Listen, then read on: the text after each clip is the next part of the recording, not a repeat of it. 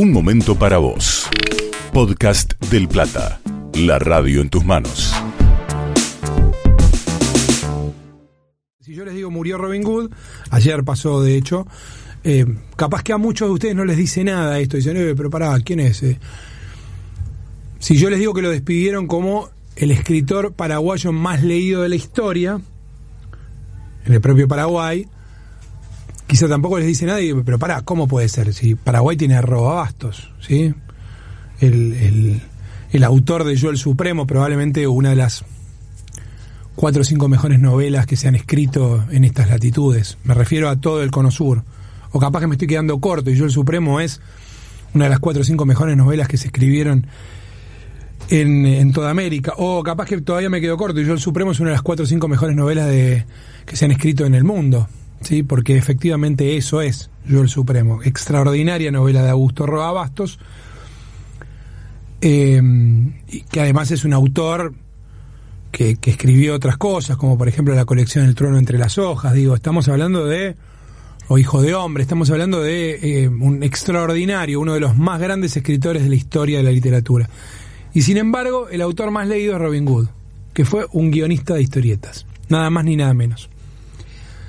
Pero que es tremendamente popular, porque Robin Hood formó parte de un momento de la historieta argentina que fue muy particular, ese en el que la historieta pasó de ser una industria muy frondosa, lo venía haciendo, lo, venía haciendo durante todo el siglo XX, pero sobre todo a partir de la década del 40 y el 50 comenzó a hacerlo con mucha fuerza. Y en la década del 70 tomó un cariz diferente, eminentemente popular. No es que antes no lo fuera, porque antes también era muy, muy masiva, pero, pero empezó a entrar en otros sectores. ¿Sí? O sea, los Oestergel, los Hugo. Ustedes recuerden que aquí en la Argentina eh, se, se, pergueñaron gran parte de las historietas que luego conocieron en el mundo, ¿sí? Porque Hugo Pratt trabajó aquí, el, el creador del corto maltés, este, quien, quien luego, o historias de guerra, digo, quien luego se tendría fama internacional, ese italiano veneciano que, que conoció el mundo, se formó en la Argentina, en las editoriales de Héctor Germano Estergel. Por supuesto que un hombre respetadísimo, o Estergel como guionista, en todo el mundo, reconocido en todo el mundo. El Eternauta es efectivamente conocido en todo el mundo como una de las, obras, una de las obras cumbres de la historieta mundial.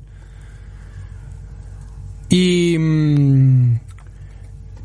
y por supuesto que acá también vino Goscinny, el guionista de Asterix. ¿Se acuerdan que hace unas, unas semanas hablamos de, de, de? Porque hablamos de, Asterix. Bueno, eh, se formó aquí cuando y en la, en la, editorial de Dante Quinterno, que también era tremendamente popular y que vendía cualquier cosa, Patoruzú, Patorucito, vendían cualquier cosa, eran inmensamente masivas y populares.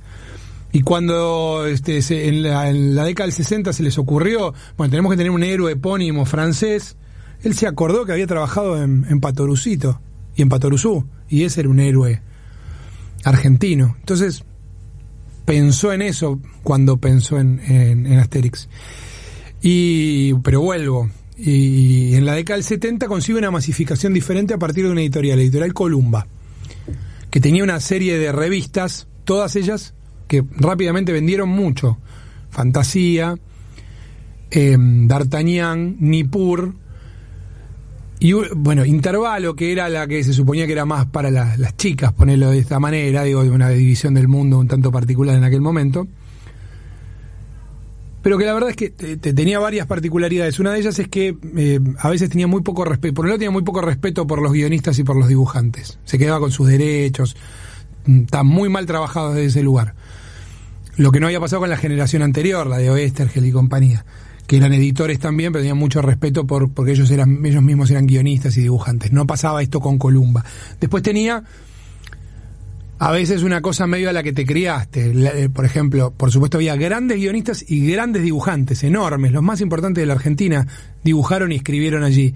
Pero sin embargo, por ejemplo, el coloreo generalmente era espantoso. Entonces en determinado momento te pintaban todo el mismo color y lo mandaban. Se volvía muy industrial en el peor sentido del asunto. O por ejemplo, los diálogos, en lugar de estar dibujados o escritos a mano, las letras de los diálogos estaban escritos en máquina de escribir. Horrible, un espanto. Así todo, así todo, con todo esto que era espantoso, había unos, insisto yo, unos, unas historias y unos dibujos extraordinarios. Y los pibes del conurbano, los que en ese momento teníamos 6, 7 años, fines de la década del 70 en mi caso, poco más chicos, digo, comienzos de la del 80, nos acercábamos a un mundo que ni a palo soñábamos que íbamos a conocer. Y en ese sentido, Robin Hood era el que más nos hacía viajar. Porque Robin Hood era un, como digo, un escritor que nació en Paraguay, que se formó en la Argentina, que era tremendamente culto, con, con una lógica absolutamente enciclopedista, además. Entonces sabía mucho de muchas cosas. Y eso lo volcaba todo, además de una gran capacidad para volcarlo a la historieta. Entonces, te generaba personajes en lugares absolutamente disímiles. Y, también te acercaba, y esto es lo, maravilloso, no era, o era también el objetivo. El objetivo era divertir, el objetivo era contar historias, el objetivo de la editorial además era vender. Eh, él era un artista, pero digamos, era vender. Era un escritor. Pero también lo que sucedía es que muchos de nosotros, que insisto, nunca soñábamos con ir ni siquiera, digo, a Brasil, porque esto, la mayoría de los pibes que crecimos en el conurbano no, no, no teníamos esa perspectiva a comienzos de la década del 80. Sin embargo, nos asomábamos al mundo. La primera vez que yo supe que existía un personaje de la historia de la humanidad que se llamaba Gilgamesh, o Gilgamesh, fue gracias a Robin Hood y a Lucho Salinas que hicieron una historieta que se llama Gilgamesh el Inmortal. Obviamente está basado en el primer poema de la humanidad, o el primer poema de que se tiene registro. Que es un, poema mesopotámico, digamos, obviamente, y, que y que luego leí, pero muchísimo tiempo después leí. Y obviamente antes de, haber, de leerlo tuve noticias de que existía gracias a la historieta. Y, alguien me contaba ayer cuando charlábamos acerca de Robin Hood que justamente en alguna de las páginas de Gilgamesh, que como es un inmortal, recorre muchas épocas, leyó por primera vez El Cuervo de Edgar Allan Poe porque él lo parafrasea. O había otro personaje que se llamaba Dago, que era un noble veneciano que es traicionado y, después de eh, efectivamente ser apuñalado, es tirado al Mediterráneo y es recogido por piratas eh, eh, por, piratas musulmanes y se vuelve primero un esclavo y luego un genízaro. Yo hasta ese momento, cuando tenía 6, 7 años, nunca había escuchado la palabra genízaro en mi vida. Y todo lo que aprendí del Islam, hasta que después tuve que estudiar por cuestiones de geopolítica y lo que fuera, lo aprendí gracias a Robin Hood y Dago. Y así podríamos pensar en la guerra, Segunda Guerra Mundial en sudeste asiático con Chinditz o, o que era un este, personaje del oeste norteamericano o Sabarese, mucho antes de que yo supiera que existía Mario Puzo y que pudiera ver este, El Padrino, o, que tuviera alguna noción acerca de Al Capone y de la ley seca, leí este, un, un este, italiano, que obviamente que venía de la misma ascendencia de lo que muchos mafiosos, era descendiente de muchos, de muchos de italianos justamente, pero que trabajaba para el FBI. Y las historias que allí se contaban o mojado, que era digo una problemática que hasta ese momento a mí ni se me ocurría, porque no tenía perspectiva, que era un, un pibito que pasa la frontera norteamericana de México a los Estados Unidos como mojado, efectivamente, por el río Bravo. Esta escena la o Pepe Sánchez, que era una especie de agente secreto eh, gracioso, una especie de James Bond argentino, por supuesto muy ridículo. Todo esto salía de la cabeza de Robin Hood. Muchas veces las historias eran robadas, pero digo, Shakespeare robaba historias. digo, para, para que tengamos en cuenta, digo, cuando digo robada no, me refiero a que, a que choreaba, no era Nick, ni de casualidad, tenía un talento descomunal, sino que efectivamente había historias que estaban dando vueltas, anécdotas, cosas que después se usaban porque tenían que ver con el, saber popular. Él con maestría las volcaba muchísimo antes de que yo tuviera alguna idea de quién era Jerjes y quién era Leónidas, el, rey espartano, y muchísimo menos que supiera que existía un lugar que se llama el Paso de las Termópilas, lo contó en Nippur de Lagash, que es efectivamente probablemente el mayor logro de Robin Hood como guionista. Eh, lo contó allí y yo lo leí. Entonces yo leí el, eh, la batalla de las Termópilas, lo que luego se llamaría 300, primero gracias a la pluma de, de Robin Hood en Nippur de Lagash. Tiempo después, Frank Miller, uno de los, de los dibujantes y guionistas más importantes de la historia de la historieta, hizo 300, que por ahí ustedes vieron la película. La película es una mala adaptación de un cómic extraordinario. Eh, y estoy segurísimo que Frank Miller sabía de la existencia del capítulo de Nippur de Lagash, eh, porque Robin Hood era un tipo que era muy conocido acá, que vendió, llegó a vender entre todas las revistas de, la editorial Columba, vendían un millón de, revistas por mes, entre todas, ¿no? O sea, que lo leía esa cantidad de gente, Robin Hood, porque publicaba en todas y mucho. Pero que además en Italia se lloró ayer su fallecimiento. Y, mm, digo, la reflexión viene por qué. Viene porque ese es el modo en el que la, gente que no viene de la elite, los que no tuvimos acceso a la academia inmediata, a pesar de que después pudimos ir a la facultad o lo que fuera, aprendimos del mundo. Nosotros les debemos un montón a esos tipos.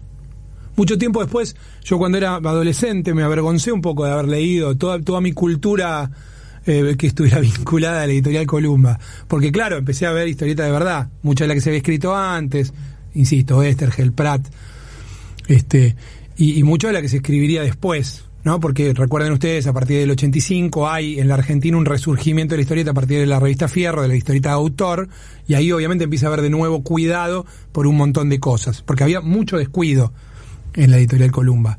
Entonces, yo en determinado momento me avergoncé un poco que buena parte de mi educación sentimental estuviera basada en esas historietas de mierda en términos técnicos, no en términos de dibujo ni de guion que eran fabulosas. Y me copé con Carlos Trillo y con otros tipos que eran descomunales y con Sacomano, que probablemente muchos de ellos también hayan pasado por... Y, mm, y en determinado momento maduré también de eso.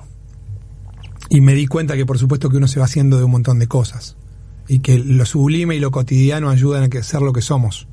Y que eso no vale solamente para mí, para Marco Cittadini, al que Dago lo marcó tanto como le era Faulkner, definitivamente, ¿eh?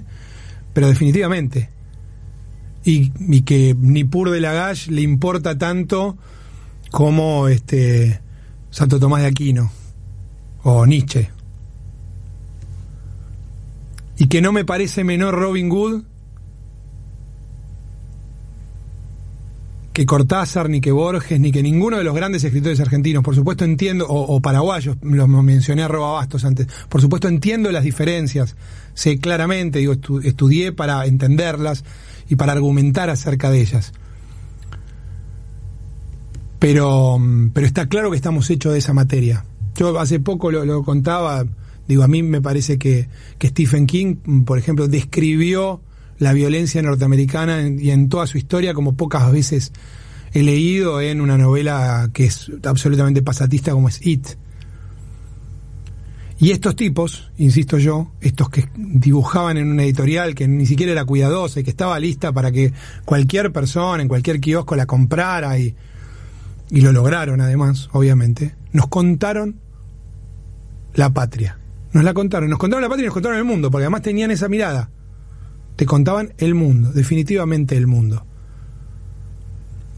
Mucho antes de leer el Drácula de Bram Stoker, mucho antes de ver la película majestuosa de Francis Ford Coppola en su adaptación, yo leí una adaptación de, de Robin Hood en Columba y, y todo lo que aprendí, lo aprendí allí. Porque este personaje que yo les decía, este Genízaro Negro, que era un veneciano, que en realidad va a, a, Transilvania y conoce al verdadero este, Black Tepes, al Dracul, ¿no? E, ese hombre que tenía un dragón justamente en su escudo. Y de ahí viene toda la leyenda, porque empalaba a sus enemigos y fue una especie de freno cristiano al, al mundo musulmán. Y este Dago, que era el personaje de Robin Hood se enfrenta con, con, con el conde, con el que luego sería inmortalizado por Bram Stoker.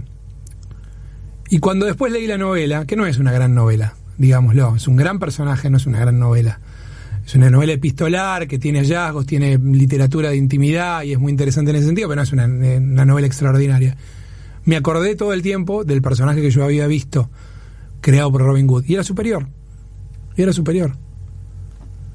De esto estamos hechos. De lo cotidiano y de lo sublime, de lo trascendente y de lo que quizás quede para el olvido. Lo que es seguro es que todos los que leímos a Overgrund, a Dago, a Caroe, a Savarese, a cualquiera de estas cosas, jamás vamos a olvidar la pluma de Robin Hood. Eso es ser popular, sin ninguna duda.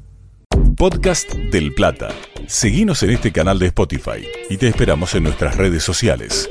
Del Plata, hay radio.